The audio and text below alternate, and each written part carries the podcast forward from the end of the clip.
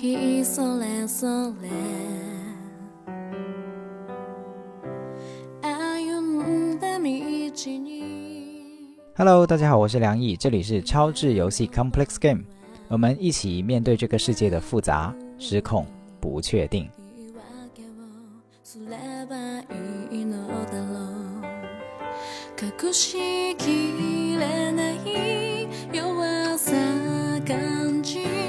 闇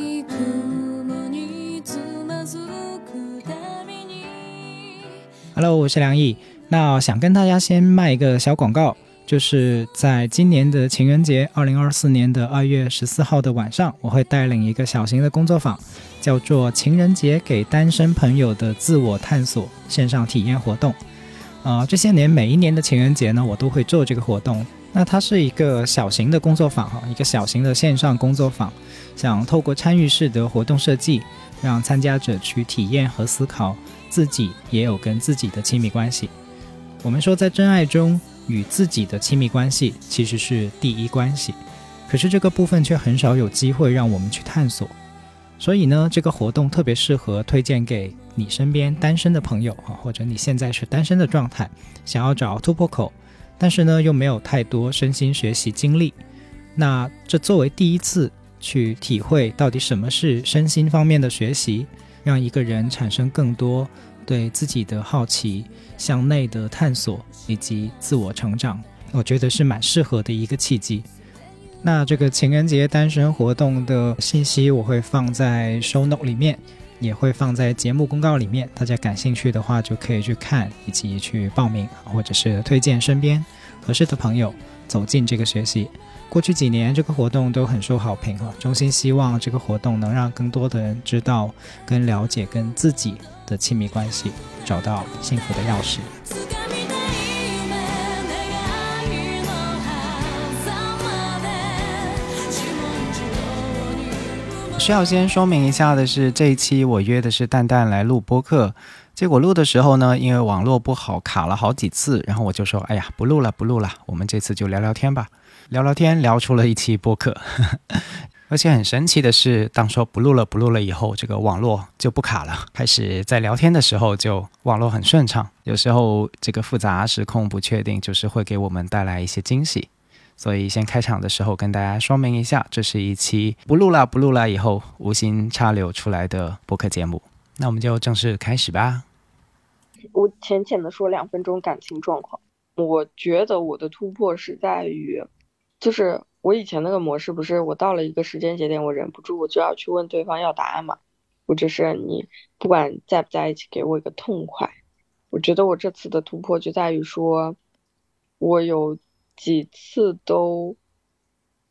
没有做这件事，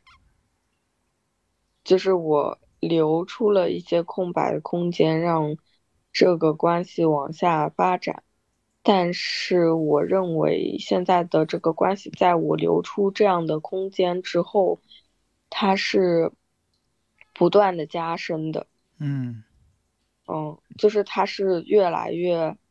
走深的状态，然后就是它其实给我带来的体验就是一个亲密关系的体验。嗯嗯，嗯我觉得这是我其实很大的一个今年很大的一个成长。哇，我觉得哦这个很很大成长哎，就是那种不是一定要抓在手里面，然后去确认去确认的那个那那一下子，对吧？对，就是我觉得我现在就可能也是因为工作上有一些变化，就是我觉得我整个人有种大女主上升的感觉，就是那种大女主上身？就是我又回来了，就是啊我可以做任何事情，我有很多我想做的事情，然后我都可以做到。然后我现在对于自己接下来做的事情是激情满满，所以以前不是吗？以前不是就是你记得吗？我现在我原来在剧本二里啊，啊、我想起来了。嗯对，原来在剧本二里嘛，就是在剧本二里的我是个平凡的打工人嘛，就是有很多在这个位置上，所以身不由己，然后怎么样这样那样的这样的东西，然后就算觉得这个事情好像不是我最喜欢做的，但是因为各种各样的原因，就会觉得说，嗯，那就是就是我可能重新理解一下现状，或者重新怎么样一下，哦就可以。就是我现在的感觉就是。有一点点，但我又觉得不太一样。就是我感觉我现在是个剧本三。我昨天看的那个电视连续剧里面，那个小说家后来写了一本小说，名叫《漂浮的情感》。看起来 就是漂浮的情感，嗯，在那个阶段，嗯，OK，Go on，嗯。但我的感觉是，就是因为我认为自己的自主性更强了，就是我对自己的生活的掌控度更高了，所以反而得失心少了。嗯，就然后就是我又把重心就更拉向自己了一点。嗯嗯，因为按照我原来的处理方式，我觉得我这个周末是会跟那个男生一起过的，但是我想要自己的空间，就是我想要。自己好好做点事情，我不想要，因为我跟他待在一起的时候，很多时候我就会，嗯，比如说他要去踢球，我会陪他去踢球，然后呢，不觉得这件事情是，嗯，就我觉得这是我在给他的爱和陪伴，然后我也很开心这件事情，嗯，不会觉得消耗，也不会时间，但我确实需要自己的时间去做事情，嗯哼，然后我也确实需要跟他保持一点距离，因为我们毕竟不是情侣关系。就是我需要有我的空间，就是我突然有点自己的框架了，你知道吗？就是其实值得庆祝，非常好笑。那天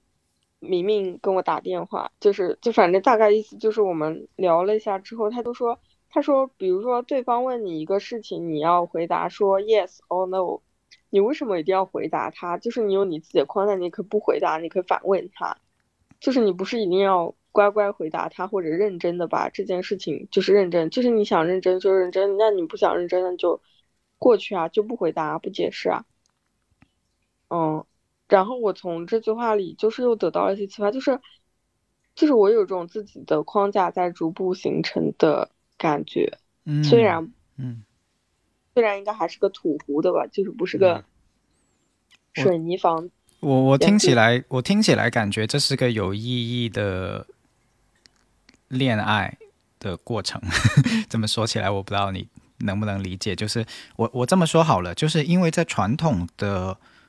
亲密关系的理解中，其实是不提倡暧昧的。传统，嗯，传统，嗯，它的原因是会觉得在暧昧的暧昧期里面花了太多的时间去什么什么推拉，什么就是玩玩攻心计的那往那个方向走，嗯。但是其实人在那个状态下是异化的，就是有点像啊，我很迷恋迷恋这个人，或者说我我有了被一股热情牵着走，但同时自己的呃那种进退是是是乱的，嗯，就是有一点点像啊，他今天回我信息了，哇，好高兴好高兴，然后就沉迷在那种那种那种，就传统是这么认为哈，所以会觉得呃尽快的确认关系，然后。再开始所谓叫有意义的、有深度的交流，这样就传统这么认为。但现在我听完你的故事，或者说听完你的经历，我会觉得，在你这个状态下的暧昧，我是支持的。我我我两个身份哈，不管是作为朋友还是作为亲密关系的老师，我都支持。为什么？是因为我在你谈的这个过程里面，我感受到的是，你不是那种被。关系牵着走的状态，而是有跟自己相处的部分。嗯嗯，就是有去想，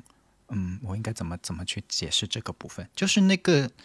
不会丧失掉自我的，以及不会把关系凌驾在自己身以上的，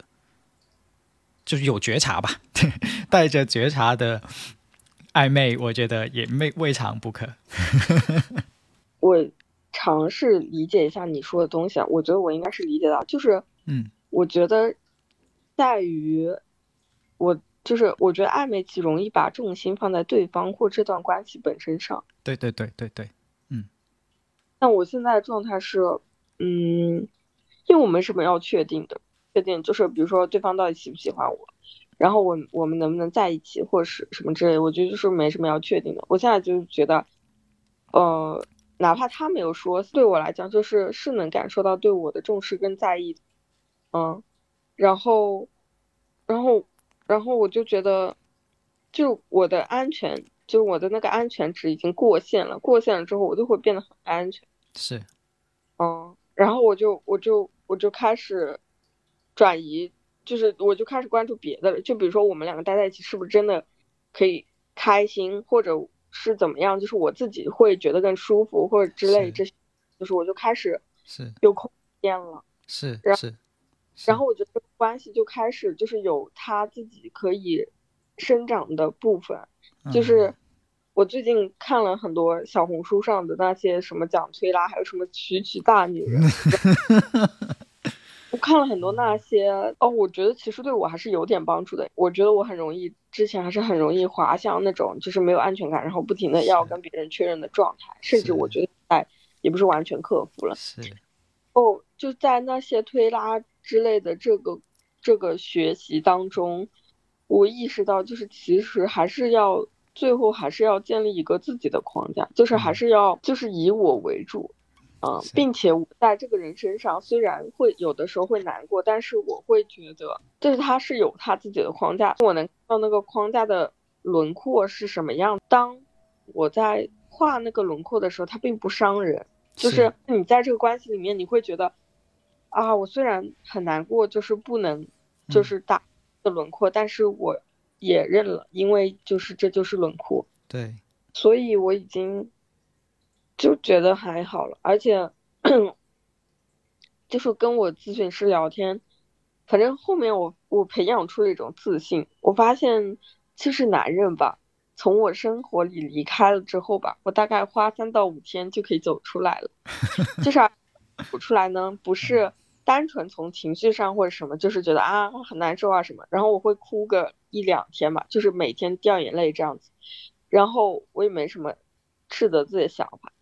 完了，我到三到五天的时候呢，身体上会有一种轻松的感觉。嗯，就是我我我上一次就是早晨一起来，哎，我觉得我整个人开心的不行，就是就身体上会觉得轻盈和这个东西过去了，这个痛苦过去了，然后这个人也翻篇了，就是非常快的过去了。岔开一句，刚才你说那个看不同的那个区区之类的那些，其实在我的手机里面，我也关注了一大堆情感博主的。喂，对我我很同意，就是你看别人，我觉得是两个状态，就是当你自己没有一个 system 的时候，那不管是 AR 娃娃还是区区，它很容易就就就 sell 给你了，然后你就照单全收了。那我觉得那个是一个状态，那个是一个可能有毒的状态，未必见得人家有毒，是你是我们自己进入了那个有毒的的模式状态，就是抓救命稻草嘛。其实用那个状态来抓非暴力沟通，非暴力沟通也可能一样有毒的，对吧？嗯，所以我自己现在有很多这些，是因为我会想去看他们怎么理解，就在他们的世界里面，他用一个什么框架来理解一些事情啊，以及这些这种理解，它会帮人进入一个什么状态？它有一些是可能会更更慌了。但也有可能有一些是，哎，他他就慢慢建立自信了，或者说慢慢的，至少从那个自己啥都不会的那个状态里面跃迁到另一个状态。嗯，当然也也同时看到很多很多的局限性了，就有一点点像，嗯。当你自己会了很多的武武术，或者是会了一门武术，你走得很深以后，你再去看其他流派，其实那个心态反而是放松的。就你接触很多武术真正高强的人，他们不会有什么很多门派之别，他们反而很感兴趣去去了解别人是是是怎么打的，那门技术是什么，就那个心态是完全不一样的。所以我也回回忆，就是最初我进入这一行的时候，为什么我会对别人其实是有敌意的？就像你以前可能有跟我讲过，就是。呃，原来我在工作坊里面是把 AR 娃娃当反例的，呃，其实我还有挺有所谓的正义感去做这件事情。那可是后来我会我会把这个部分拿掉，一个部分是因为两天时间里面很短，然后有一些内容上的考虑，但另一个部分也是我会觉得，嗯，就看开了。看开的意思就是我我做我自己的就好了。那至于别人怎么看别人的东西，就是第三方怎么看第三方的东西，那个我我我不涉足。嗯，对。Anyway，这个有点岔开了。就是回到你刚才说那个，其实其实还挺替你高兴的，就是有有感觉去到一种，就是对安全感这个东西。我刚才听你讲这一段，是反而让我对安全感这个东西有更更多的理解了。嗯，对我我其实是把在亲密关系当中的需求拆解了，我觉得，嗯哼，就是嗯。因为我在想，那我到底就是我到底想确认的是什么？就是，嗯，为什么我跟这个人待在一起，我的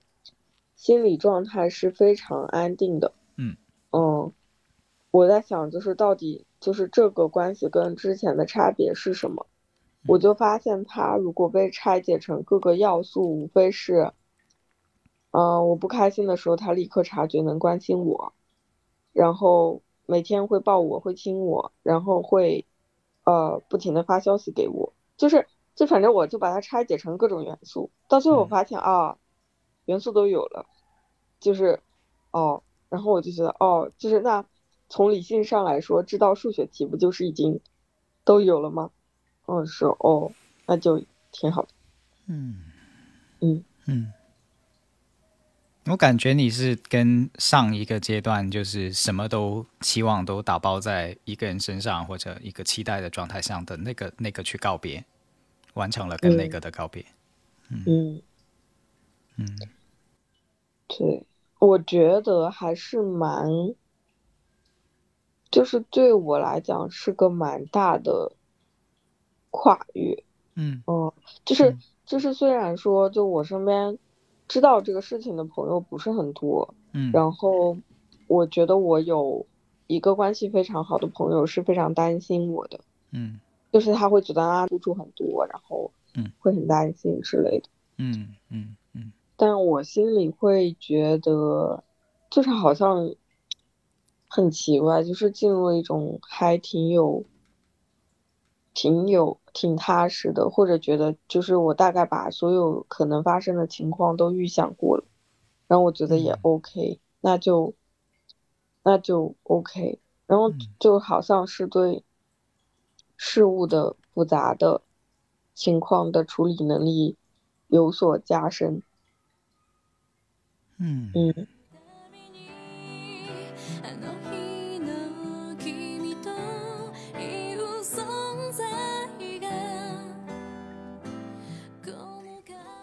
我听到这里，其实是会就是想起来很多，就做对照嘛，把自把我跟委员长的关系放进里面去做对照的话，嗯，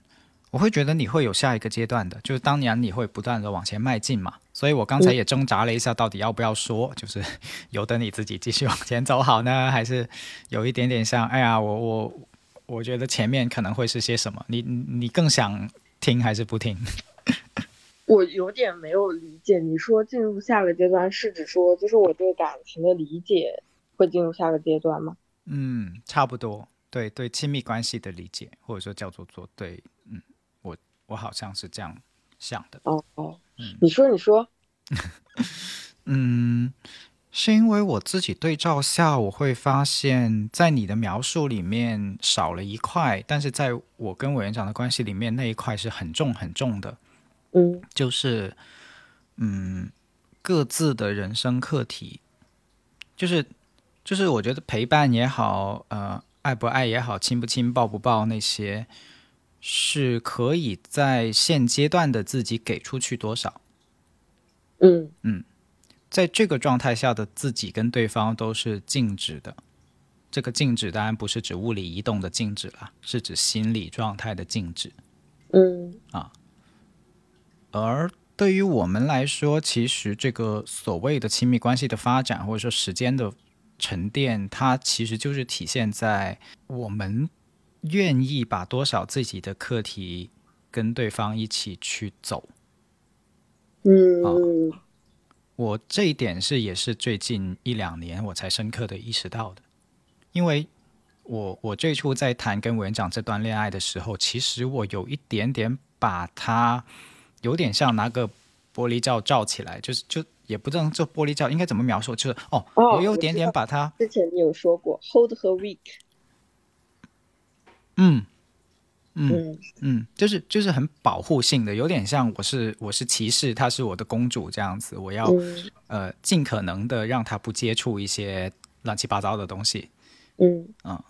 就就就她过得好就好了，这样这很典型的男孩子的想法。我发现后来就是，但是这种歧视的模式其实它包含了一个隐隐藏起来的部分，就是。那你也等于你所谓的把它保护起来，其实是把它也隔绝开来，就跟什么东西隔绝开来，就是跟你自己的复杂性隔绝开来。隔绝嗯啊所以，就是在我以前的世界里面，可能我会不想他去碰我的一些课题嗯啊，或者说我觉得那些课题，甚至我都不知道那是我自己的课题。就虽然可能我是搞心理的，但是但是也是到了很后期，才在他的点拨下，或者说叫做在跟他的相处下，发现哦，原来那个是我的课题。嗯所以，这这个就很妙的地方就在于，在亲密关系走到没有走到那个深度，就是两个人没有爬山爬到那个高度的时候，其实你自己是会看不到那些东西的。就是所谓老夫老妻，在我的理解里面有两种老夫老妻，一种是停顿状态的老夫老妻，哇，那种我见太多了。这个这夫妻咨询、亲密关系、参加工作坊，其实恰恰就是停顿了，所以才觉得有问题。而嗯而每一个就是我去我去回想跟接触的那些所谓很恩爱的长久的亲密关系，他们都是在这些地方走得很深，走得很远。嗯，包括今年，今年就是那种感觉是，那是个倒三角的漏斗，就是很多人都以为亲密关系是一座山，对吧？越往上走越尖，内容越少，那个那个越越越越荒芜或者越平淡。我靠，烦的，倒三角漏斗型，越往上走，妈的用心越多。嗯，就比如说今年，今年我觉得因为，它比较像是个冰山吧，我在想，对对对对对对对。对吧？因为你就是越挖越往下，就是你能看到那个表面之下的更多的东西。对对对，所以这个就很很难以跟大众解释，因为很多人还没有就到水下深的那个部分，就很多人还在还在海面飘着游着这样子的状态。所以我到这个状态以后，就发现哇靠，这么多这么，今年而且是今年又比去年多，去年又比前年多的、的这种感觉。所以到这里，我就会有有有看到说，哦，原来可能亲密关系这件事情，嗯、就是有那么一个后面的深度跟阶段，就是会有很多很多你跟对方一起去打开的课题，而在而在谈恋爱的早期，这些都是会关起来的，这些是会收起来的，而它呈现的方式就是，哦，我现在已经这样了，你现在也已经那样了，我们去匹配看看舒不舒服，因为你很少会在谈恋爱初期就会说。呃，或者说在在爱的初期就会说啊，我我我打开我的课题啊，你也打开你的课题，很难的啊，又不是参加心理团体，对吧？不是这样的嘛，就都在谈匹配嘛。所以早期谈匹配，我是现在很能理解的，就不谈谁改造谁，或者说不谈谁谁谁拯救谁，不要谈这些，就谈匹配。这很多婚姻或者说很多感情的早期都在谈匹配。那可是，可是我听，就是或者说我想象，真的可以有人在匹配的很好的状态下就匹配的很好吗？我是怀疑跟挑战这个观点的，是因为哪怕我在我回想我在初期，我跟委员长觉得我们很匹配，是感性的那种匹配，就是啊这个人是对的人的那种感觉。嗯今天我依然认为是对的，但是这个对的人在后面所打开的那些东西，我觉得是我完全以前想象不来的。嗯，还好还好，这段录下来了。对我有录下来，我没有关掉。刚才我有点点想把它关掉，但是我想 who knows，先聊聊看这样。因为我在你的描述中，我觉得他逐渐的把我想要的东西变得更具象，就是我以前一直有一种隐约的诉求，或者说我觉得那个理想的亲密关系的状态是，就是我我觉得我们是战友，就是。因为我觉得他就是感情的初期是我在互相确认和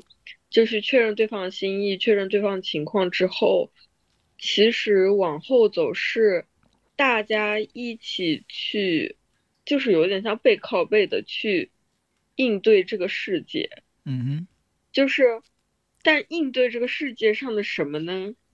就他肯定是有些东西的。我我之前冥冥之中觉得我肯定不是只应对，比如说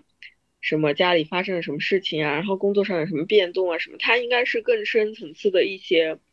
东西。就像你刚刚说的，就是它其实就是两个人，就是每个人的课题，它会被分享出来，然后大家会，就是就是我我在想，甚至。很多人应该不知道自己的课题是什么吧，就是，甚至就是这个关系能帮你看到一些自己的课题，或者在这个课题当中有带来一些启发。嗯，嗯，对的，因为因为我我觉得其实人的关注点是一直都有的，就是我最近受这个男生启发，他所有做管理都是 MBTI，所以我最近就。看了一些 MBTI 的东西，然后就看了那个荣格八维嘛，嗯嗯，然后就解读什么，然后因为昨天晚上我走之前，我们两个小小吵了一下，嗯，吵了一下之后就发现是他的 T 跟我的 F，就是我俩没对上这样子，然后我就去看了解读，然后我看那个东西的时候的感觉就是，嗯，怎么说呢，就是就在讨论这个这些东西的过程当中，会觉得，嗯。就是对人和关系有更深的理解，哦，因为我是觉得，我觉得关系是我的课题，就是我觉得我我有一部分，我有相当的一部分是跟，就是我的想法跟思路是跟关系有相关的，嗯，所以就是我会觉得，就是在这个关系当中，他不应该，就是如果我和对方都放的很大的话，是不。不健康就不长期的，他一定是有很多其他的东西被放进来，然后就像你说的，就是关于那个课题，因为那个课题虽然是是比如说你的课题或是委员长课题，但它其实本身是一个，就是就像是研究一样，就是它是值得研究的东西，它得就是就是大家就是得就像在实验室做实验一样，就是得围绕它就是去。拿出一些 paper 啊，然后做一些测试啊，什么之类这些东西，它其实是得这样去工作的。而我觉得就是就是关系当中美妙的阶段，其实是在在这个阶段是会更有更多东西，就是更有意思，就是更丰富或者更就不是那种薄薄的，就是因为我觉得薄薄的就是还是我喜欢你，你喜欢我，然后嗯在一起很开心，就是这样。嗯。嗯。是，因为你所说的那个实验的比喻的话，就是那个喜不喜欢还是在于愿不愿意进实验室，对，要不要进实验室做实验啊？你你愿意跟我一起做是实验吗？对吧？他，但是后面的事情还多着呢，就是做什么实验，那个实验到底是哪几种实验，或者是好好多好多的实验，对。对啊，然后我的 paper 你看怎么看？这样 review 一下。万一要爆炸了，你还做吗？啊，对。嗯，是的，对，就是这样，真的就是这样。所以我刚才听你听你聊的时候，我就我就会有想到一句话，就类似于，嗯，那蛋蛋跟另外的一个人曾经去到最深的深度是哪里呢？就就有点，如果用实验来做比喻，就是你。跟一个人共同在某个你们的实验室里面做实验，有最深做到什么程度？应该用用一个什么形容词？但先这样吧，对，大概你能理解。就一旦一旦你一次跟一个人去到那么深，那么其实后面的所有东西都会更有参考性。哪怕你再要重新，就说我我放弃这个人，不跟这个人一起做实验了，我要再找另外一个人去跟他一起做实验。但是你知道做曾经做过到那么。深的程度是什么样子？啊，兴奋了起来哦！就是因为回忆了一下，发现走到最深竟然是没有在一起的人。是啊，是啊，是啊。对，因为我我我我不确定有没有跟你讲过？就是我之前有一个关系非常非常好的人，但是就是当时是已经感觉就是也是差点要在一起，但那时候还没有见过面，就非常好笑，就是。可能聊了有一年多吧，因为一起工作。是那个，我记得很多年前，不是很多年前，跟你说什么摔断了腿还是什么？对对对对对，就是那个，就是那个。我的记忆力还是不错的，继续，嗯，就是，嗯，就是那个，跟前任有很多狗血的那个，嗯，对，就是因为我觉得，为什么你一说这个问题，我想到的是他，因为我我记得，就是其实我觉得我跟他探讨人生话题是最多的，就是我们两个有了，就是有很多对于。这个世界要怎么理解？人生要怎么往下走？怎么样能变得开心？就是之类很深度的一些思考，然后它夹杂在很多日常这些琐碎的事情当中，包含它发生那么多狗血事情当中，就是，就它反而，就是它反而其实就是变得更深。我觉得也许在一起都不一定能走到那个深度，因为在一起可能真的花了很久时间互相确认你到底喜不喜欢我，然后我们到底能生活。但因为我跟他之间，我觉得。他比较像是传统的那种 soul mate 的发展路径，就是两个人一开始就非常聊得来，所以就聊了很多话，就是就是聊了很多关于这方面的东西，然后，然后你会，就是我当时的感觉就是我会觉得，哦，我觉得他有很大的一个课题，肯定是就是跟他的自己的就是内心的这种，就就他有点像孔乙己，就是就是什么那种。哪一个部分？就是就是那种他有那种文人，就是那种知识分子的禁锢，你知道吧？就是就是那种有很多对于自己内心的这些束束缚，然后包括他是山东人嘛，就是他有很多就那种传统意义上对于他的思想的一些限制，就是他明明不是这样想的，然后他就是花很多时间要去冲破那个。嗯嗯，我我我知道你大概在说什么，我我我知道，我有有见过这类人，嗯，对，我觉得我有支持到他去冲破这些东西，就是或者跟他想方法说，就是到底要怎么冲破这些东西，就是那个感觉是非常强的，嗯，尤其是你现在这样想来，我觉得确实是也这种体体验会比其他的要深度很多，所以怪不得我会觉得。我会不知道为什么的觉得我跟他的连接感是非常深的，嗯。嗯，然后他有给我很多就是啊，反正我那个不安全感的这个话题，就是他有通过他的一些理解和方式，就是给了我很多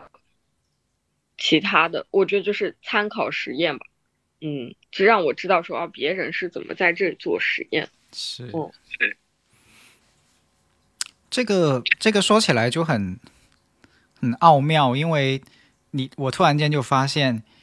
你有的时候邀请可能邀请人一起进实验室，愿意跟你一起做实验，可是你做着做着发现那个实验不是你感兴趣的实验，有有可能是这样子，那是，对吧？对，因为。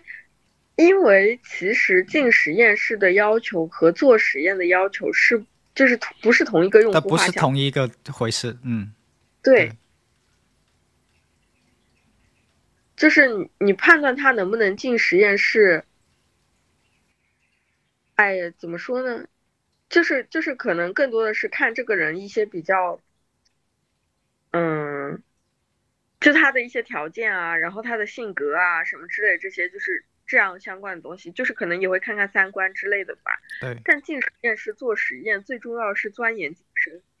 就是钻研精神的冒险精神，就是你能不能，就是你愿不愿意去尝试一个未知的东西，然后并且这个未知东西其实就是你自己，就是你愿不愿意持续就是不断的拿自己去做实验，然后并且就是有很多风险或是什么的。对。所以它只只需要。就是很勇敢，然后有很多冒险精神，以及就是他还是要知道一点，就是实验的方法的，就是有点像他其实还是要知道一点，比如说心理学啊或者是什么之类这些东西，他是得有点基础。我在想前一个部分，它更像是于说啊，这个人在实验起火的时候，懂不懂得赶快拿起灭火器，赶快就减少这种这种 damage，或者说呃呃呃叫不不不那么的。会容易进入危险的状态，或者意识到什么是危险状态。它这更像是一个保障性的东西、容器性的东西，对吧？但是但是那个跟在这个容器里面所运作的、运行的、要做的那个实验的东西，它是它是两个不同的东西，是这个意思吧？对对是的。但你但你觉得就是就是亲密关系的目的是为了最后就是出一个完整的论文嘛？就是就是就是因为研究自己肯定是个过程嘛，就做嗯实验肯定是个过程嘛，就嗯解决课题也是个过程。嗯，那你觉得它有终点吗？或者说，就是本身这个过程就是就就可以了？从一些更嗯我自己现在的状态 是不停的发论文，然后然后我看不到终点。坦白讲，我看不到终点。对，因为因为我为什么说我看不到终点，是因为比如说以我过去两三年为一个尺度来看的话，它都不停的有新课题，它都不停的有新实验，所以嗯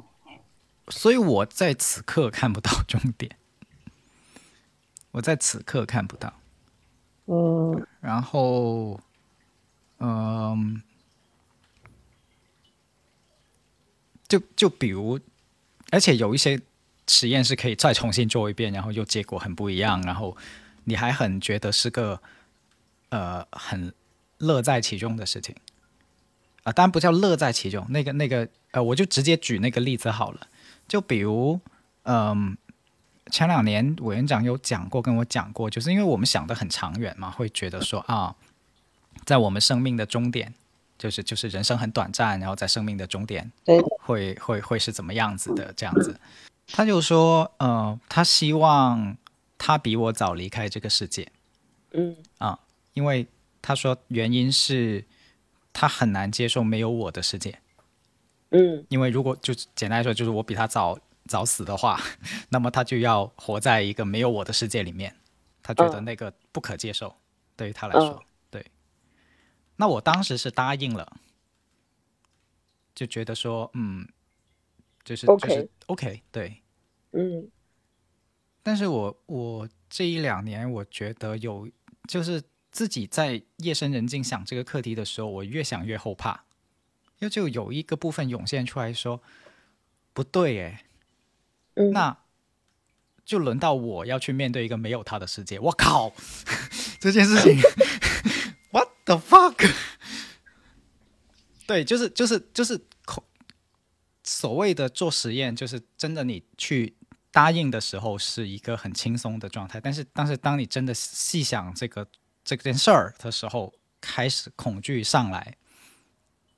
的时候，那另一回事。哎，但我有点好奇，就是你答应他的时候，你没想过这个问题吗？对，那个时候就是觉得我可以答应，应该的呀，不也不叫应该的，就是就是那种，嗯、那个时候的自我让我以为这是一个可可以很简单答应的事情，就像在我的世界里面，曾经我很简单的就答应进入了这段婚姻。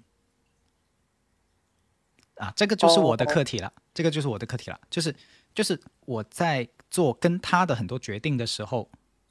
都是很容易就 yes，并且很有意思的是，我这个 yes 还持续很久，就是这是我的其中一一种特点啊，就是我的 promising 很强很强很强。你你会发现我定一个理想，真的可以给你坚持干二十年不变，就是二十年前灯塔计划。二十年后还是灯塔计划，二十年前非暴力沟通，我真的三十年后你再见我，我还是非暴力沟通。就我这个是在我同龄人、同辈人里面就出类拔萃、天花板般的存在的这种定力，对，嗯。所以以至于我有的时候会会会在答应委员长一些事情，或者说就我会答应的很容易，但是那个唔系下爬 hang hang 噶，就是就是是真的答应了就 keep 那个 promising keep 很久很久的。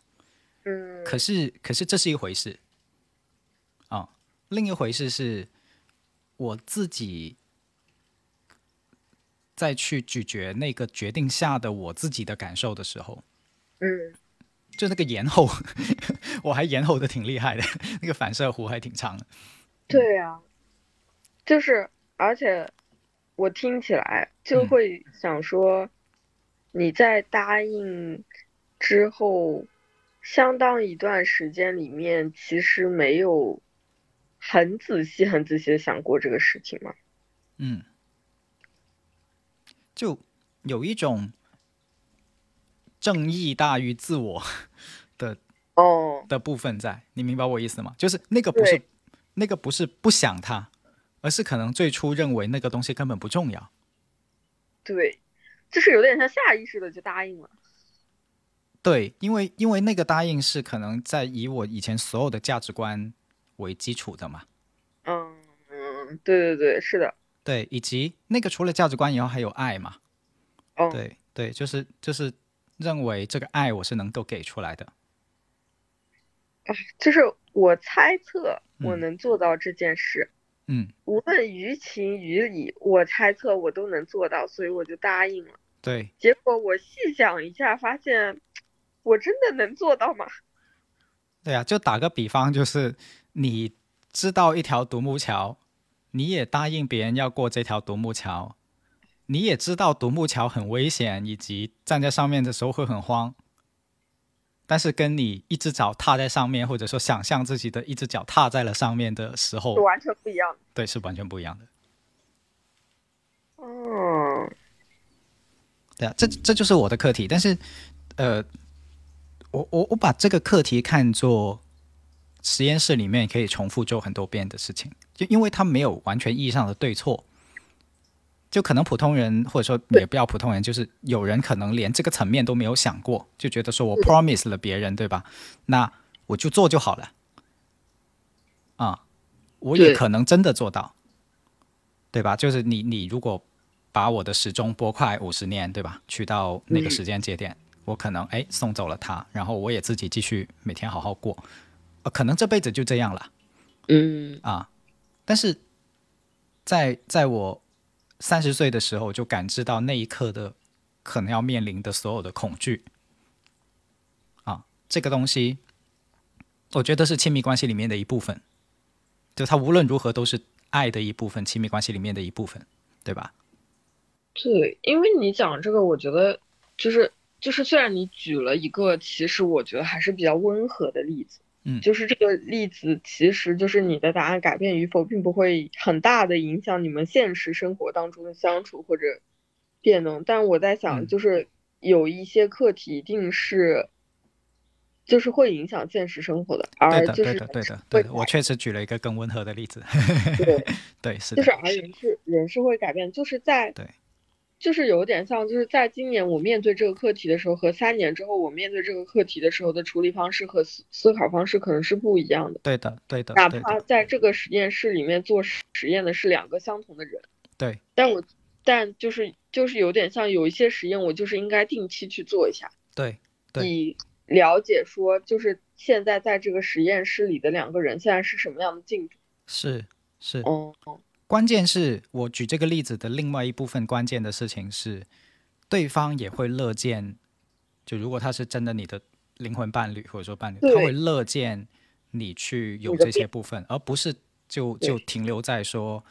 哦，那你就是不愿意 promise 你最初的那个哦这样子，哦，对吧？在这个例子里面，你想一下是不是？就是委员长其实是很乐见我去去，甚至很支持我去，不是很简单的答应给一个安全感，而是想明白自己到底就就那个自己，对，由由于还没有找到对象的我，立刻开始想什么样的人就是会具有这样的特质，就是愿意跟你在实验室里面不断做实验，并且就这实验结果跟三年前不一样，他不会爆炸惊叫的跑掉，并还会说哇，他竟然不一样了呢，就是对呀、对呀、对吧对呀、对呀、对呀、对呀、觉得，我觉得这个人其实还是会对，就是会有成长型思维的，就是说会会对于人是不断的发展比较 open，且愿意不断的去发展跟打破的。是。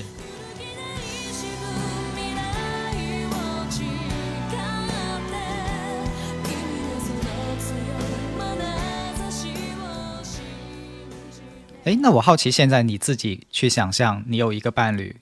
你自己要成为刚才我说的那个委员长的角色，乐见我就这些变化，你会能想象吗？嗯，我就是嗯，我觉得我没有实际的那种画面感，但是从抽象层面上来讲，我是能想象，并且就是我其实今天跟你聊这些，我就是由衷的发现，就是从我心底里最想要的就是这个部分。嗯，这个我想要的其实。那些喜欢什么的，它并不是最核心的需求，就是对我来说最核心的需求，其实真的是两个人不停的做实验，哪怕是重复的做做一样的实验，但在每一次实验结果出来的时候，你会发现，哦，就是结果不一样，甚至有一些结果，哎，就是就是。完全低于预期，就是是是，完全跟我想象的不一样。是，但我觉得那个是很棒，就是就是打碎是很棒的。是，就我最近，呃，最近一次心理咨询其实状况非常不好，就是一打开我就是我一打开视频我就跟他开始狂哭。嗯，为什么呢？因为我前一天的时候在极客上被问了一个问题，就是说。你觉得你今年有什么成长吗？嗯，然后我给给出了一个我可能之前从来没有想过要给出的答案，然后我觉得很挫败，很难受，然后我就会觉得我被打碎了，嗯，就是因为这个情况以前从未出现过，我也没有料想过在这个实验室里能做出这种实验，虽然现在实验室只有我一个人，就是，嗯。但是我发现，哇，这个我想完全没有爆炸过的东西，竟然放在一起爆炸了，太可怕了！而且一年了，我才发现它爆炸了，就这种。然后，但我跟我咨询师聊到最后的时候，我的真实想法是，我，可太好了，就是终于又被打碎了。我已经很久没有这么彻底的被打碎过了，这可太好。哦，嗯，其实我觉得那个那个。就是在关系里，如果发生这样的事情的话，我也是这这样的想法。就是你并不是没有痛苦，因为这个结果可能跟预期不一样嘛。就像在你刚刚举这个例子里，如果我是委员长，就是你都答应了，我先走，你要现在反悔，你什么意思？对吧？就是，就他并不是一个对我来说啊，我觉得就是就是怎么。好的事情哦，就是现在又重新要开始拿出来跟我讨论这个话题了，就是会有这种感。但是吧，你同时又知道，其实这是更成熟和更经过深思熟虑的，然后这是更，就是并且就是对方愿意拿着这个东西来跟你说的时候，对，其实那是更信任的，就是他是更深的，就像是。就像是两个从来没有吵过架的人突然吵架了一样，就是他们只要吵架了，并且还能持续沟通，我我认为那关系就是会加深的。对的，嗯，对的，对的，就是恰恰不会因为说，哎呀，你会伤心一下，就把这个东西就就藏起来，无限延后。因为我刚才一边听你讲，一边我自己也往把这个事情往后想的，就是是因为想更自由啊。就是《金鸡的巨人》里面的那个，你就是想要看看陆地的尽头是什么，想要每个人都自由，对吧？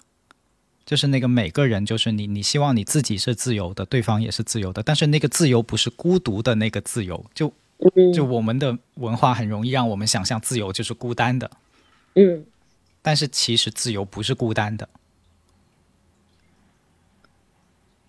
在两个人的关系里面，或在在多多组织里面的关系，我觉得也是这样的。就是自由，在刚才我们的的那个讨论里面，我觉得最后是有凸显出来。我自己会会抓到是一个，就是为什么要这样呢？就是因为想要自由嘛。我理解一下，我我我不确定我是不是理解了你说自由的意思。其实，在就是这个场景里面，是不是说我不是？非得要谁先走，就是我是可以有余地去商量这件事。对，对，对吧？就不是说我我今天我就给你一个 promise 是好，你先走，或是我先走，就都不是，其实就是我们可以更开放或者更自由的给这个问题一点回答的空间。是，就成为你自己嘛，就是允许对方，也允许自己去成为自己。而那个成为自己，就是那个 be be yourself 的过程，其实是很漫长的。它其实就是我们生命本身嘛。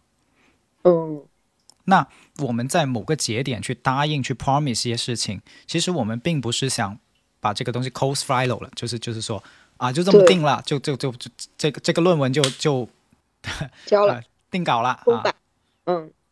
的结论了，这样不是嘛？我们答应亲密关系不是结束掉那些话题，恰恰相反是开始新的篇章。嗯，因为我觉得你说的这个议题，就是它跟很多议题一样，它其实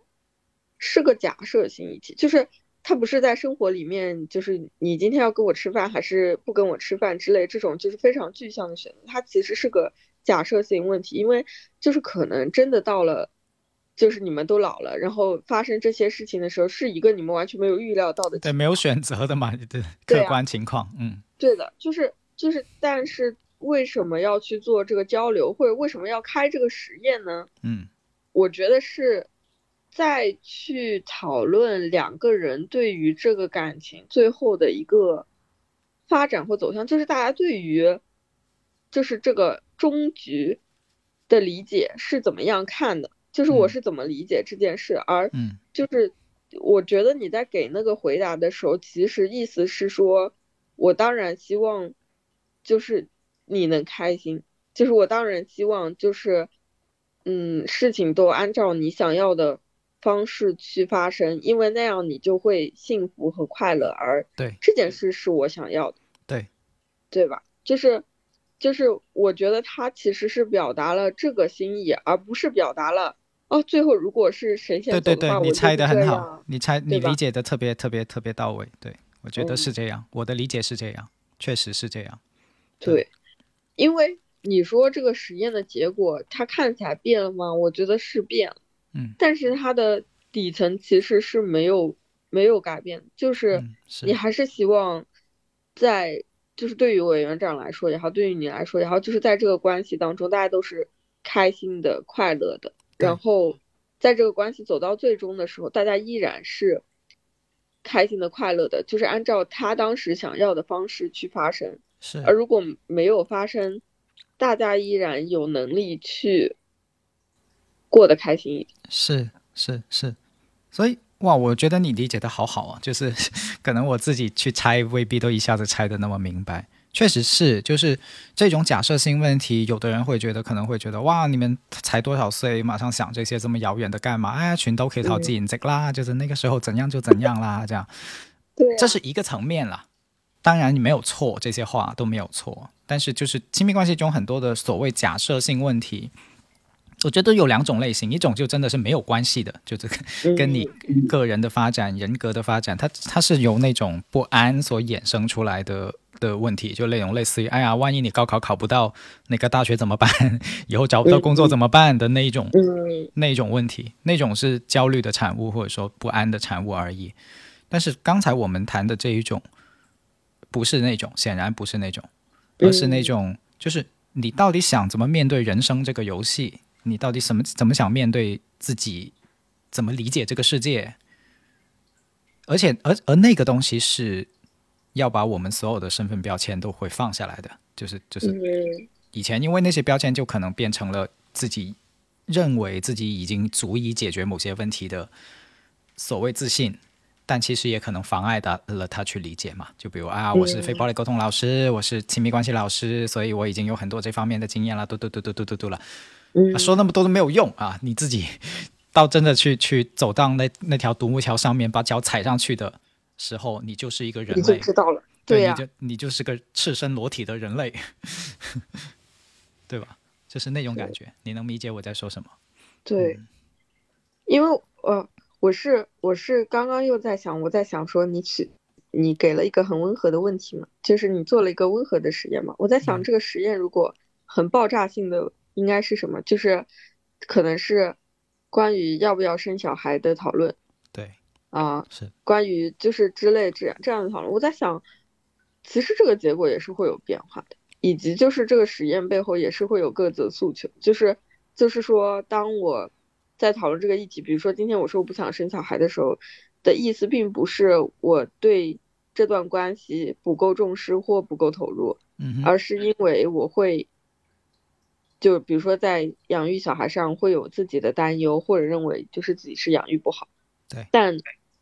这个答案也许两年之后就变了呀。就是两年之后，比如说我变得更成熟，或者我更有钱了，就是我觉得啊，OK，钱可以解决很多事情，OK，我就有有所变化。但这个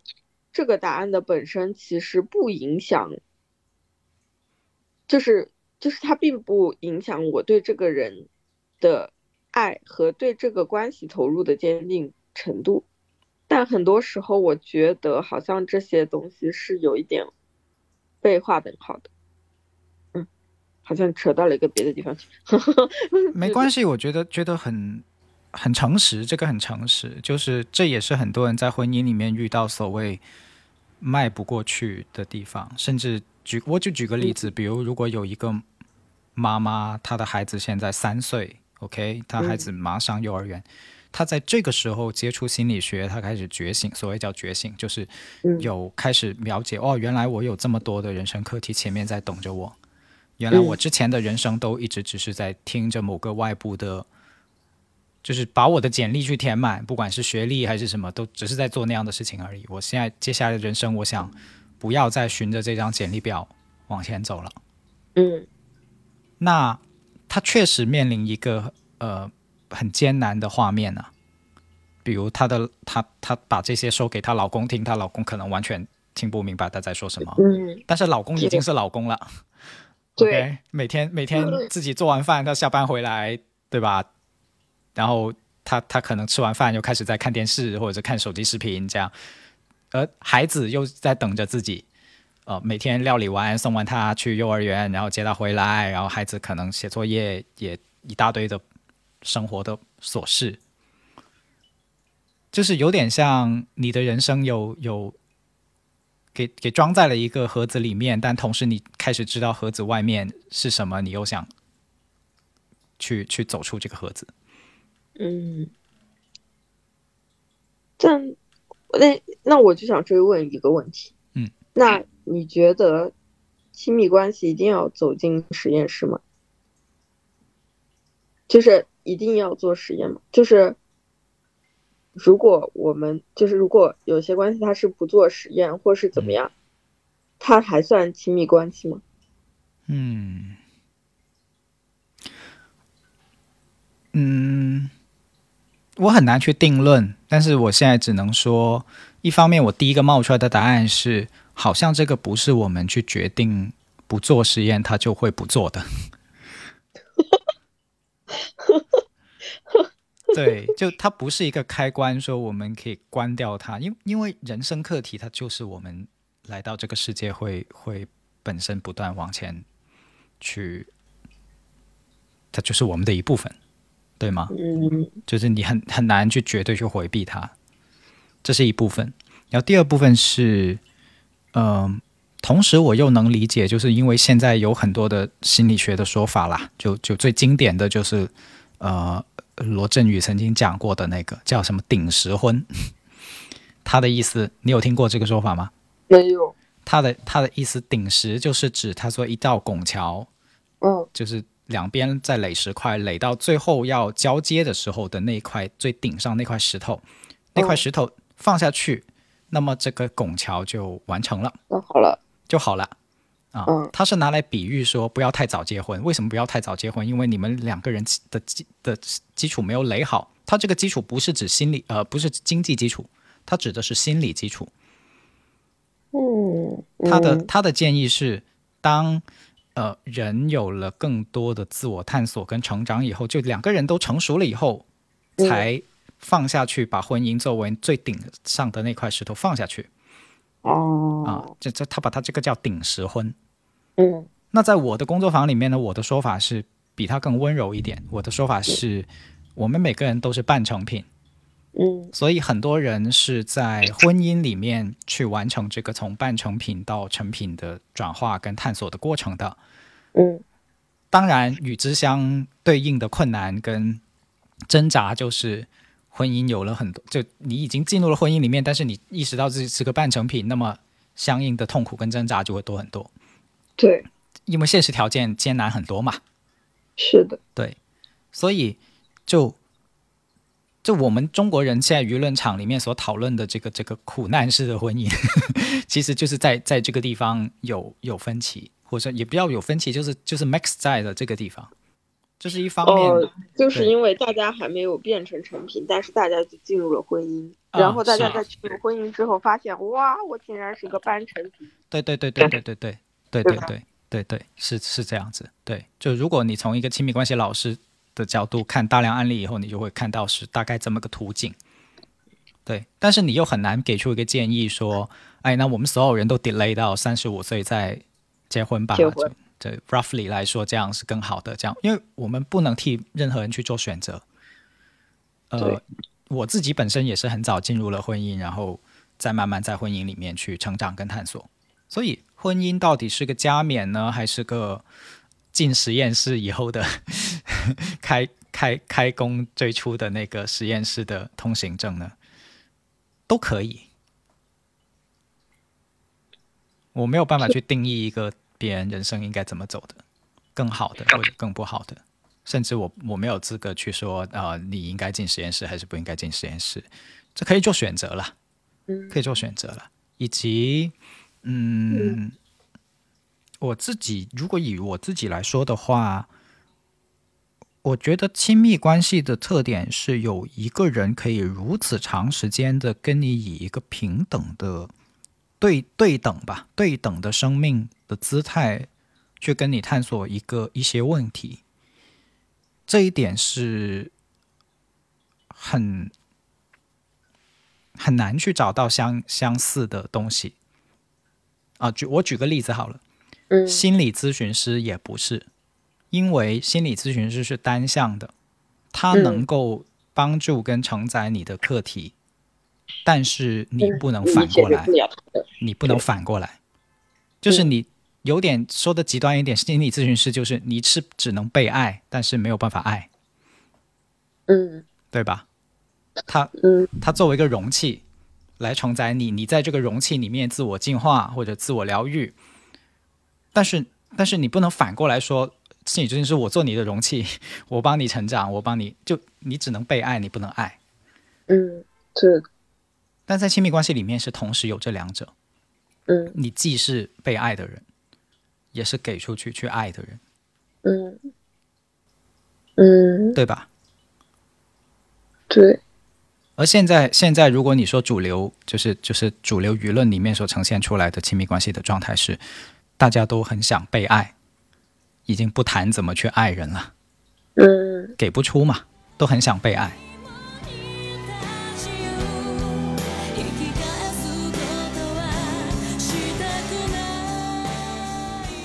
嗯，我觉得很奇怪，就是顺着你这个往下说，因为理论上来说，或者说就是更多感知到的是，就是我觉得大家在现在的自我意识是更强烈的，嗯哼，就是对于自己喜欢什么、过什么样的生活能让自己开心，嗯，相对来说就是比以前肯定是会有更清晰的一些答案的，因为我觉得可能上一代他们就没有这么关心这个话题，嗯，那基于此，其实应该是我对于什么样的能、什么样的关系和什么样的人能让我觉得开心可信，有更多理解和更多追求的。但是反过来，现在的情况更多的是，我觉得其实有，就是，更就是就是大部分的人是不愿意，或者说认为这是个很冒险的事情，是去发展一段深度的亲密关系的。嗯嗯，就是我周围或者说我知道的大部分的情况，其实就是大家关于严肃关系的这件事情的嗯，也不叫抗拒吧，抗拒有点太强了。就是关于他到底要不要进入这个关系，还是他就是一个 casual 的这样的一个关系的选择。就是现在大部分人是想要 casual，就是他想要享受关系里，就是像我们刚刚讨论那种，就是他比较浅的那些互相喜欢，两个人待在一起，然后消磨时光这种快乐，而嗯。不愿意走得更深，嗯，哦，这两个事情是有点矛盾的。我的理解是，嗯，有很多要疗愈的部分，就是你你想一想，现在大家担心的这个爱，到底是担心我没人爱，还是担心没有人愿意给我爱？前者我猜是比较多的，甚至是压倒性的多的。担心我我没有人爱，对，担心没有人爱我，没有人爱我。就如果用用把爱变具象化成一个礼物的话，就是担心没有人给礼给给我想要的礼物，我还是担心没有人愿意收我的礼物。当然是担心没有人愿意给我。对呀，嗯，对呀。但是其实从从理性上我们会知道，或者说其实我们会知道，爱是一定包含这两个部分的嘛，同时就一定同时包含收礼物跟送礼物这两个部分。嗯，对。那为什么会这么失衡的？很担心自己收不到，呃，不担心自己送不出呢？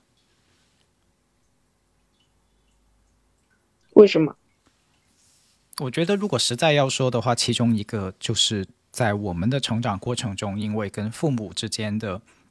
这种时代的差异太大了，这个 cultural gap 很大很大，以至于很多人没有办法从父母那里感觉到自己是在正常的收礼物，收不到就给不出。嗯，这个落差太大了。呃，我我说的是社会级哈，当然个人个人的层次可能会有各有各有个体的差异啊。但是如果从一个社会层面来讲的话，啊，就是从心理的角度来讲，它是大规模的社会创伤。说的直白一点，就过去三十年，这个土地上面的人是在承受着巨大的心理创伤的一群一群人。明白。所以，所以要花很多时间去疗愈，而这个疗愈的过程是一个充能的过程。你不管用什么方式去充啦，啊，有的是。团体有的是心理咨询师，有的是自己运动或者什么样的方式，但是得先充回来能量，然后再给得出来。嗯，因为你刚刚讲到这个话题，就是讲到说父母没有在给礼物的时候，我在想的是说，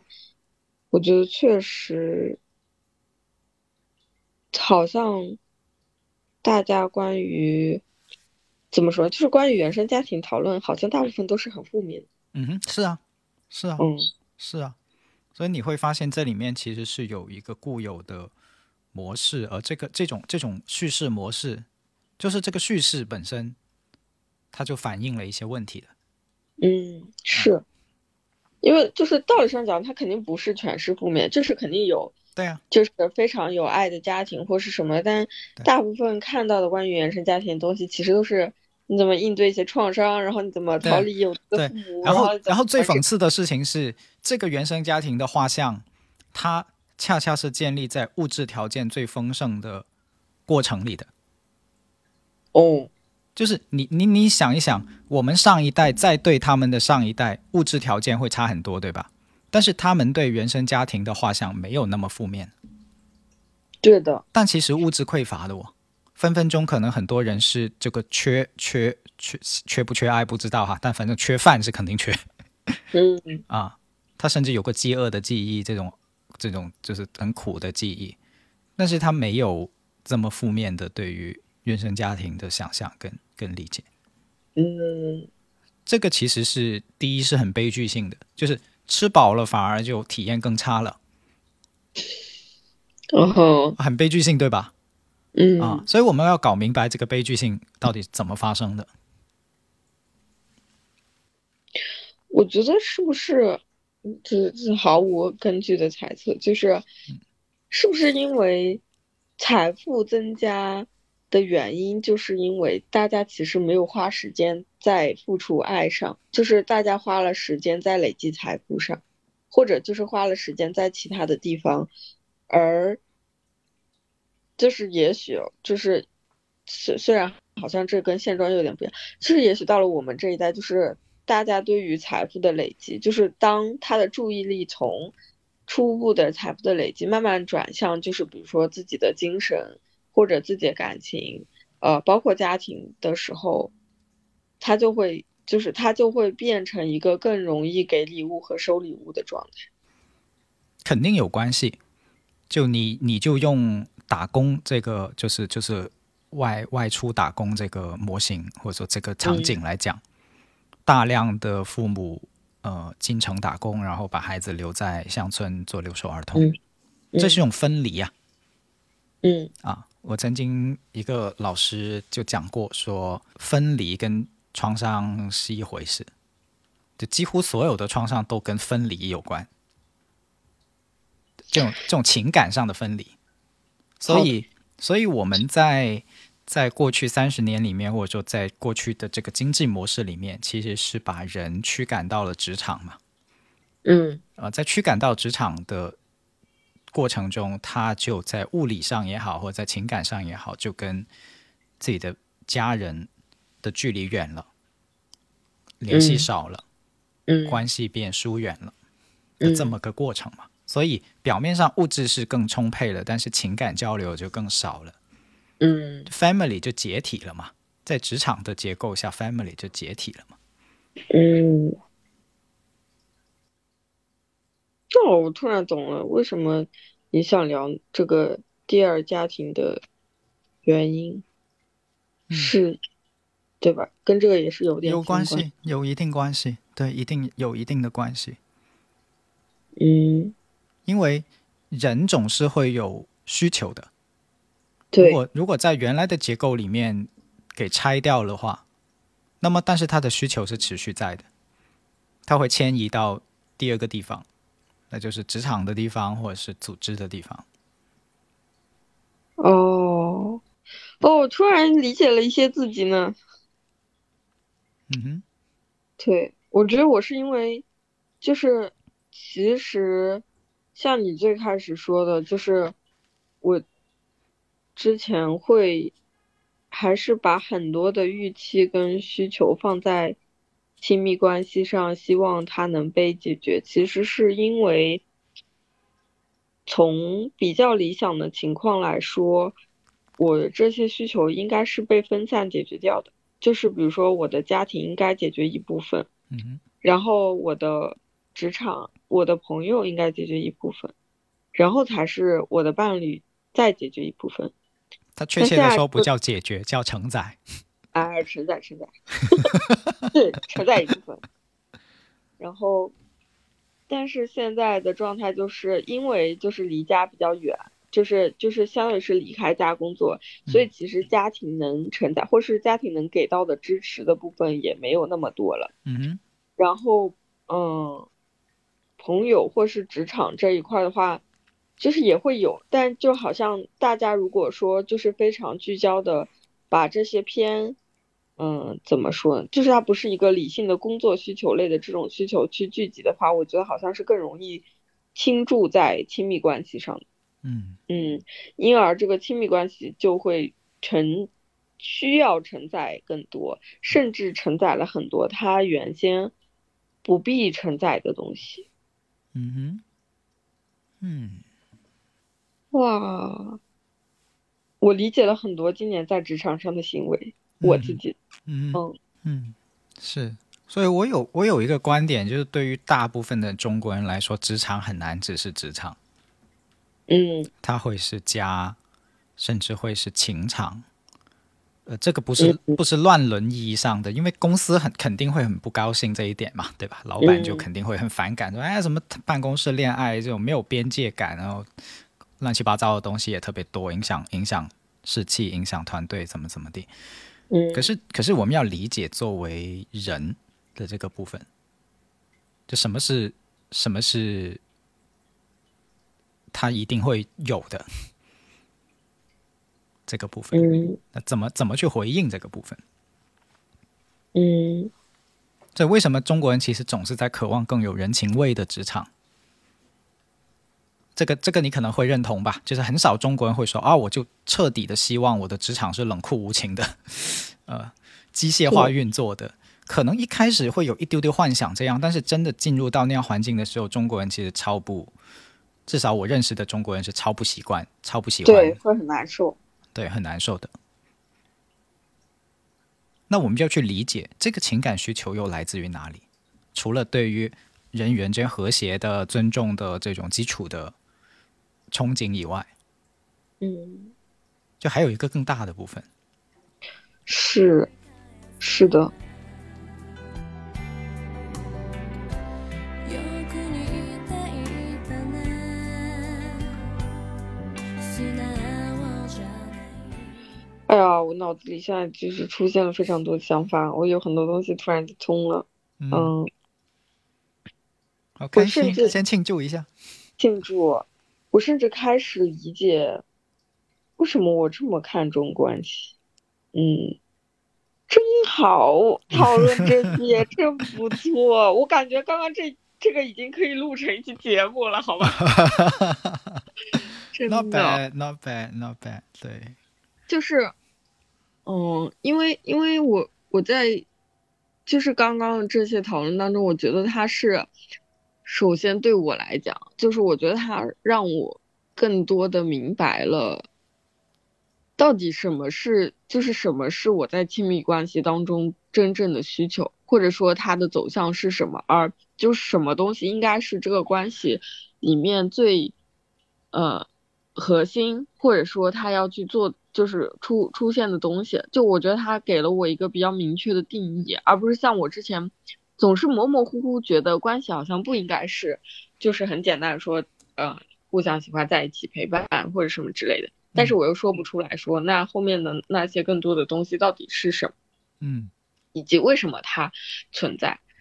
然后第二个是。就是当我们把它做一些拆分跟拆解之后，就是就是，其实对于，嗯、不管是对于爱，其实对于爱的需求，它其实是来源于多个方面，然后它也应该是被多个方面所，嗯、支持到或者满足到的。但在现在的状态当中，也许。反正从我这里来看，就是有一部分是缺失的，或者有一部分它是不不不 work，所以就会从其他的地方代偿，是，然后就会发生一些看起来不是很合理，就是看起来就是有点离开常理。就比如说在职场里面，你反而有一些就是很像家人一样的人之类的对对，这样的情况，但在这个角度来看，就是一切都合理了起来。就是一切都有所解释，并且就是这些需求其实也不是一些什么很过分的要求，他就是一个人，就是在这个社会里面，他想，呃，比较开心舒服的生存下去，他所必要的一些需求。对呀、对呀、现在你会会能够理解这一点，至至少从我的眼睛看出去的人类是这样子。嗯。并且这种这种理解方式，我觉得是更能够跟自己和解的，更能够帮助到，不管是真正在职场里面去建立理性跟感性的同时，也在亲密关系里面建立理性跟感性，嗯对吧？就对对所有人跟所有方面都都有好处。嗯。对，嗯。嗯，good，Good 庆祝，庆祝。嗯，有点开心，对，没想到讨论了讨论到了这些。嗯。嗯，因为就是我补一个 context 是，就是我最近跟咨询师聊的一些议题里面，就让我觉得有点奇怪的地方，就是我跟我家里的关系就是很很远，嗯嗯，就是我觉得我跟我爸爸的关系远，是因为就是小时候他也没怎么参与家庭生活，然后又离婚了。但我其实觉得我跟我妈的关系也挺，某个程度上也不紧密，就是因为比如说我们日常，就是我们也不会天天聊天，我们可能每次聊天会聊很久，但是我说实话，就是很很少有时刻会觉得，哎呀，就是不管怎么样，妈妈会支持我啊，或者什么。虽然我理性上知道她肯定是很支持我的，但那种连接感其实非常弱。嗯。然后我们刚这样一聊，我就觉得，我就把这些东西代偿到职场里去了嘛。嗯，是的。嗯。我把它代偿到了职场和亲密关系当中，然后在我的职场给不了我这些的时候，它就更倾斜的向亲密关系去，嗯，而亲密关系其实又是我怎么说呢，就是修的最差的一个桥吧，就是，那在上面就是就是就是怎么说呢，就是破碎的、摇摇晃晃的、乱七八糟在那晃着。所以就会有很多东西会集中在这个地方去暴露出来，但实际上有很多问题，就是也许有些问题它并不是亲密关系的问题，是，嗯，是，它是整体性的啦，当然是整体性的啦。我我最近还有一个很搞笑的，就是嗯，很多人都说亲情就是或者说原生家庭的终点就是你能把父母当普通人嘛，就当当当一个。平凡的人类，呃，平凡而愚蠢的人类去看待，因为原来会有过多对于他的神话跟那个高期待嘛。但是我不得不说，有的有的时候会，比如我妈最近给我发了一条朋呃私信，嗯，她好像是看了我去 Steve 的婚礼还是哪一个婚礼的视频，然后她就说，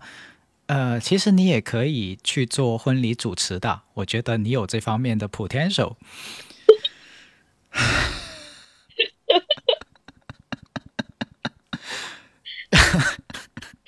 让我先笑几秒钟，就那一瞬间，我看到这句话的那一瞬间，就心情非常非常的复杂，就都都都包含了妈，你儿子当然有这个潜力，我甚至可以可能是这个城市最好的主持人之一，就如果有愿意去做的话。但同时，你妈妈妈，你知道，你也同时在跟一个资深的亲密关系老师，跟一个 非暴力沟通老师去讲这些，说你可以去尝试做做婚礼主持，就。就我我我就那一瞬间就会知道啊，妈妈不知道关于我的东西真的太多太多太多了。嗯，对。但是这个这个心情就很复杂，就是一方面替自己高兴，自己已经走了很长很远的路，但另一方面也有叹一口气，可惜就是啊，可是妈妈不知道。嗯，可是妈妈不知道，所以我我我讲这个是是是想说，就是那我现在我跟我妈关系好不好呢？我觉得好啊。嗯呃，亲不亲近呢？也亲呐，但是可能跟那个我青少年时期的那个亲已经是不同程度的亲了。嗯，啊，他那个时候因为每天我放学就会回家，我家里面会聊很多很多天，就是甚至就是有的时候我们会，我跟我爸，我跟妈会拼一张大床，然后在上面睡，然后聊天这样子，就那种紧密是建立在你们生活在一起，对吧？地地理上就就很亲近，然后也经常性的交流的这种亲近，但是当你长大了，跟你工作了，你有自己的家庭了，那不太可能跟父母再亲密到这种程度，紧密到这种程度，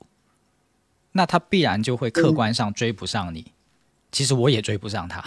有的时候也是久不久的回去去吃饭，才知道他最近的一个新的爱好或者是进展什么的，或者说进展到什么程度。但是这里面就有失落了。嗯嗯，对。但你日常会觉得你跟家里的连接感很强吗？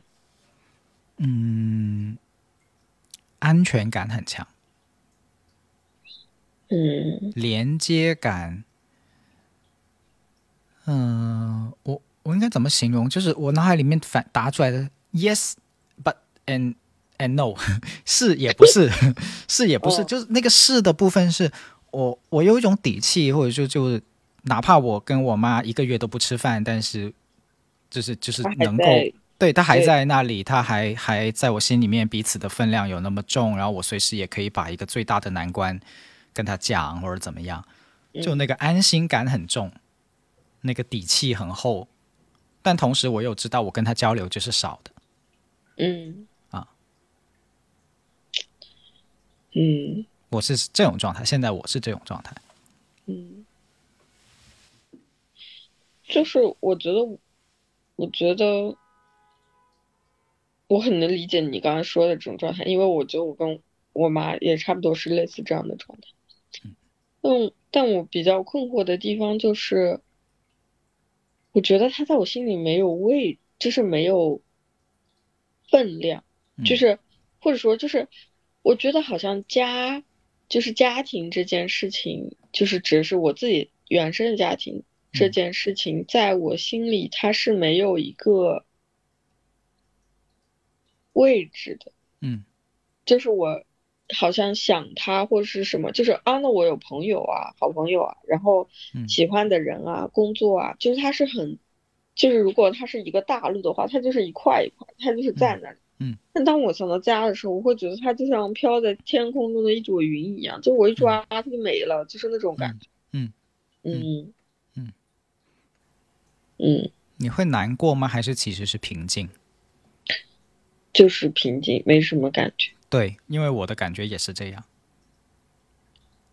嗯，然后我后我我我目前哈，未来怎么样我不知道。我也曾经怀疑过这是不是有问题。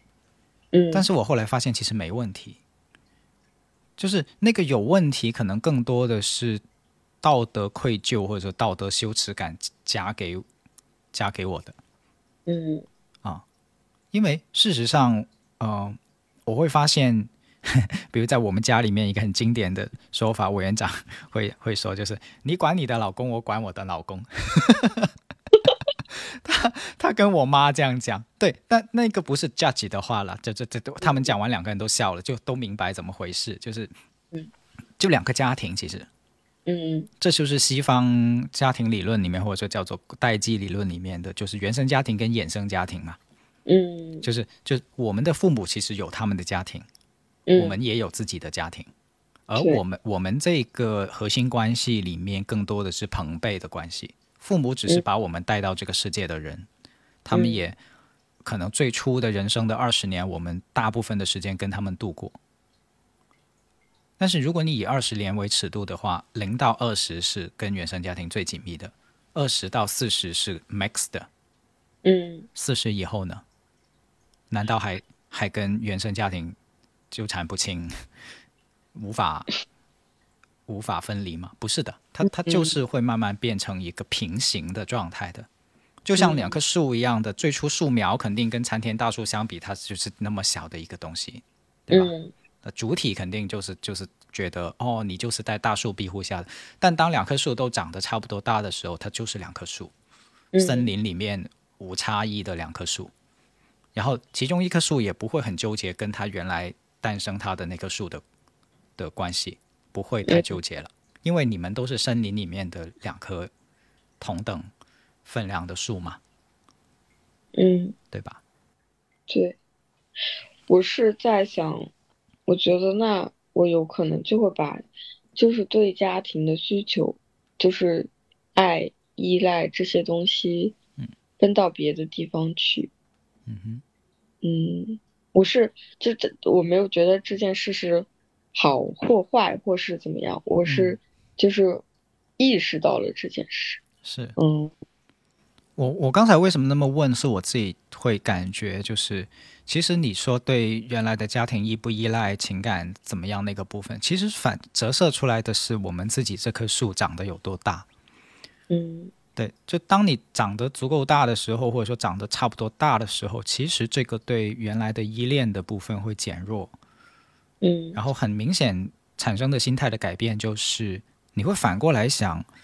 那父母喜欢什么，父母想要什么，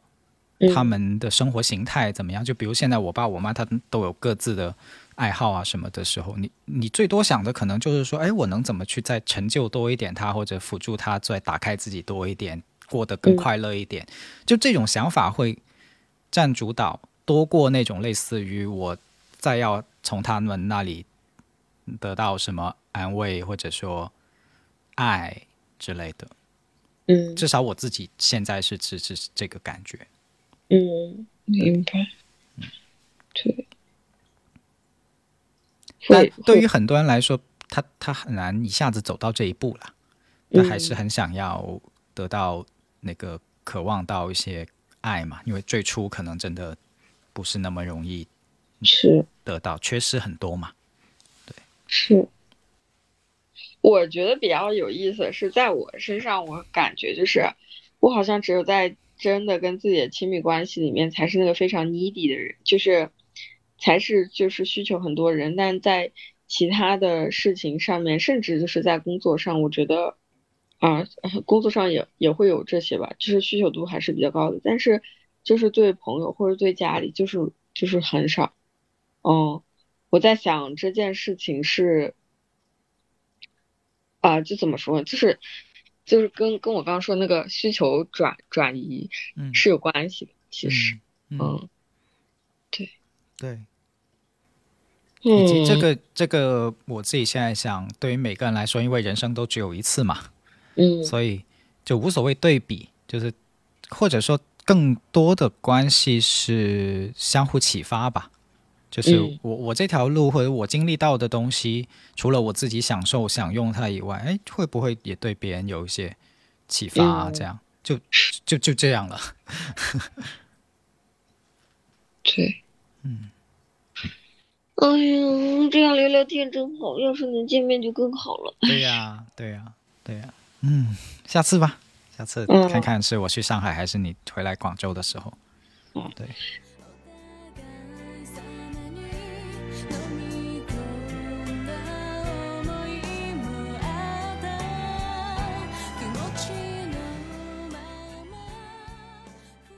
我觉得我们好像也实现了，就是去年还是什么时候的，就是说跟一些人定期保持很很深度的连接，这个就而不是说好多好多好多一定要好多好多人这样，好像我们也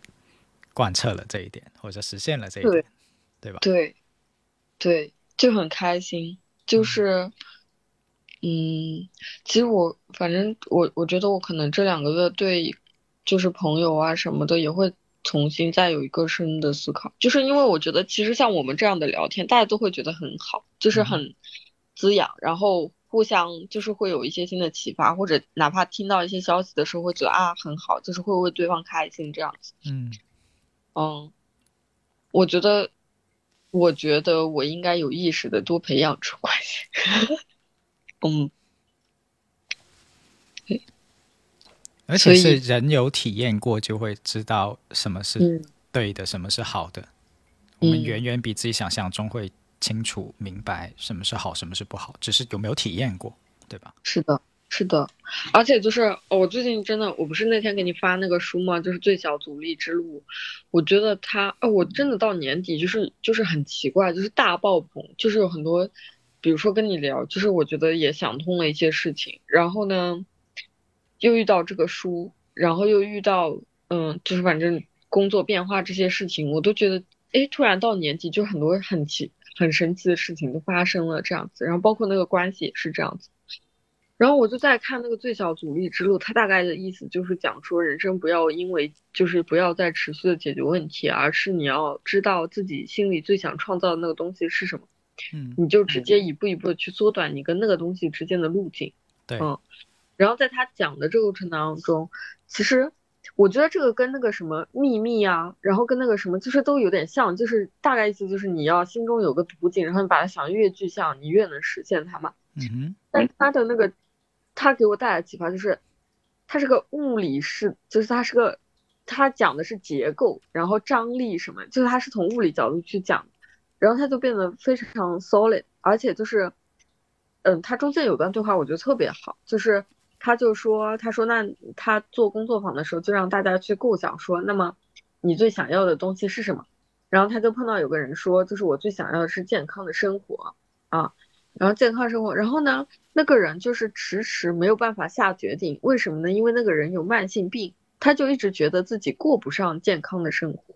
啊。然后他就不断的引导他，到最后就是他就非常坚定的说：“我就是想要一个健康的生活。”然后这个人就问他说：“那你现在有什么感觉？”他就说他觉得他的身体都变轻了，就是好像他就是就是我的理解就是他接受了他其实现在是一个不健康的人，但是他同时接受自己有非常强烈的这个愿望和就是对于这个健康有非常明确强烈的需求。所以其实在这个情况下，他就是会变得越来越健康，哪怕他其实是不是不健康，就是他身体是有病，嗯，所以我觉得他就他不是个非常简单的画面清，他其实还是在破除一些很多的限制性信念的这个过程，对，以及帮助他回到当下嘛，对，但这本书真的非常。就是非常理工科，我觉得就是他说完之后，你就觉得我回头要看，我回头在在你多次安利跟介绍之下，现在我我之前在微信读书里面已经点开它了，就就没有看下去。对，而且我推荐你看它前面一段，就是它有讲就是张力的那个部分，我觉得它的前面比它的后面好看，就是它后面讲的就是，呃，怎么一步一步就是什么生成画面图景啊，然后怎么一步一步做啊什么之类的，那些我觉得还好。但我觉得他前面讲那个理论的部分非常非常精彩，嗯，就是，而且他举了一些例子，并且画了一些图，嗯，对，好开心，好开心，好开心，因为我我我我这两年开始进入这样的一种有意思的状态，就是几乎我身边遇到我的每一个人都会说，我为什么不早一点遇到你就好了，这样，哦，类似于这样，然后，嗯。这些这种事情不是我主观期待出来的，是就一再发生了以后，我突然间在某天就想起想明白了一个事儿，这不就是传说中的贵人吗？嗯，我可以做所有人的贵人，这件事情让我觉得很幸福。哦，是。所以现在我就进入了这种状态，就是就是我能够让每个遇到我的人都觉得，哇，我遇到你实在是太好了。嗯，这样，那我也是这么觉得。不过我没有那种，那我早一点遇，怎么没有早一点遇到你？我已经很早的遇到了。嗯嗯，是的，对，是的，嗯，那这样真的很好，非常开心。是的，是的，是的，嗯 嗯，我觉得很多事情就是自然而然发生的，就是其实它不是那种，就它真的是会生生生长起来的感觉。你说最开始。我我觉得最开始去上课的时候，我也不能想到说，就是最后我们会是，就是保持下来这样的一个关系，就是在在聊天，对嗯，但是呢，就是现在在在这个时间节点的时候，你会觉得，哎呀，好自然，好像就是对，就是这样发生，就是这样发生，它生成性的嘛，对，嗯，所以就就是啊，然后昨天又看了一本书，是那个来都来了。他们最新一期维他命那个吗？维他命人，对。然后就是就是还挺有意思，很好笑。但是书书里举举了一些我觉得还是嗯有点就是有点单薄的例子，但是我觉得整体来讲，他从就是生物学的这个角度就是去讲整个是是很有意思啊，就是他把玄学跟生物 很好的结合在了一起，结合的非常精妙。我觉得就是。就是虽然我就是我感觉就是这些东西以前都见过，但是他把它放在一起的时候，就是你就会更 solid，觉得哇，我就是应该就是每天充满能量的去生活，然后把那个催产素哐哐提升起来。是，嗯嗯，对，所以今年啊，今年还有一个很大的变化，就是今年真的还是看了一些书，然后往回往往，我就比往年要多一些，然后呢。觉得下一年可以做读更多的东西，嗯嗯，憧憬，刚好在二零二三年最后一天跟你聊这些。对啊，我觉得很好，你知道吗？我刚刚甚至有一瞬间非常搞笑，在想说，我操，太好了，没有约明天。这样的话，这些所有都是我今年的 learning。啊，可以，可以，可以，可以，马上要写。年度复盘的我心里在想，哦，这是 有种年底冲刺 KPI 的感觉。哎，我觉得很有意思，恰恰是我们做这件事情的时候没有想到要这样，但是但是做完了以后，你会发现实现了这样。现在我生活里面好多事情都是这样。对，五星插柳。我们约，对啊，我们约这个的时候，特里没有想过会讨论这些，对吧？就是，就是。啊，甚至就是我我我觉得就是在你说不录播客之后，我们反而进入一种录播客状态。对，好在没有关掉这个录音，回头我们看看能不能剪出一些有意思的东西。对，我是觉得是可以，因为我觉得关于亲密关系，就是做实验的那段讨论真的很好。我觉得很多人就是会有这个误区或者误解吧，就包括我，我虽然哪怕就是隐约知道你说的这些东西，但我依然一直在前面那个阶段啊，就是我一直在进实验室那个阶段，是对吧？是是是。但是今哦，今年变化就是。不纠结了啊！我总是在进实验室就进实验室吧，这怎么了呢？我以前觉得这有这有问题吧，现在觉得啊，虽然有问题，那那怎么了？那那那那你现在不是还得这样处理啊？行行吧，那就这样吧。嗯嗯嗯，好了好了，嗯，我们就吃东西吧，饿了。嗯，好的，好了，回见。